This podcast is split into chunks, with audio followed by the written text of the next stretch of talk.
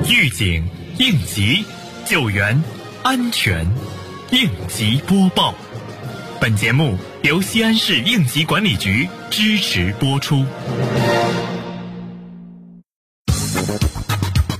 近日，市应急管理局党委召开党委扩大会议，传达中共西安市委关于应急管理部门党组改设党委的通知和中共西安市委关于黄慧强等同志任职的通知。会议指出，要坚守初心使命，把牢政治方向。党员干部要做到政治更加坚定，把学习贯彻习近平总书记来陕考察重要讲话作为当前首要政治任务，认真落实新时代党的建设总要求，全面从严治党主体责任，加强对我市应急管理部门的党建和党风廉政建设工作。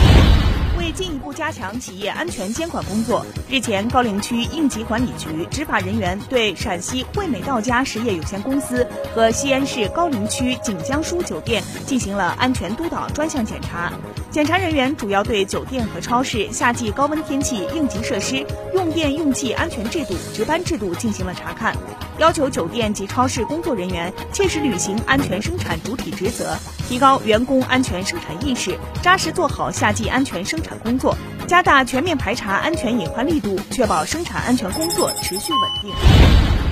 近日，西安市鄠邑区安委办召开三年行动工作动员会。会议传达了习近平总书记关于安全生产工作指示批示精神，并对辖区工业领域安全生产专项整治三年行动进行了安排部署。会议强调，安全生产专项整治三年行动是党中央、国务院安排的一项重大战略举措。三年行动的时间、任务、措施已经明确，鄠邑区要上下一心，提高思想意识，加强组织领导，配备得力人员，采取扎实措施，集中精力抓好三年行动的工作落实。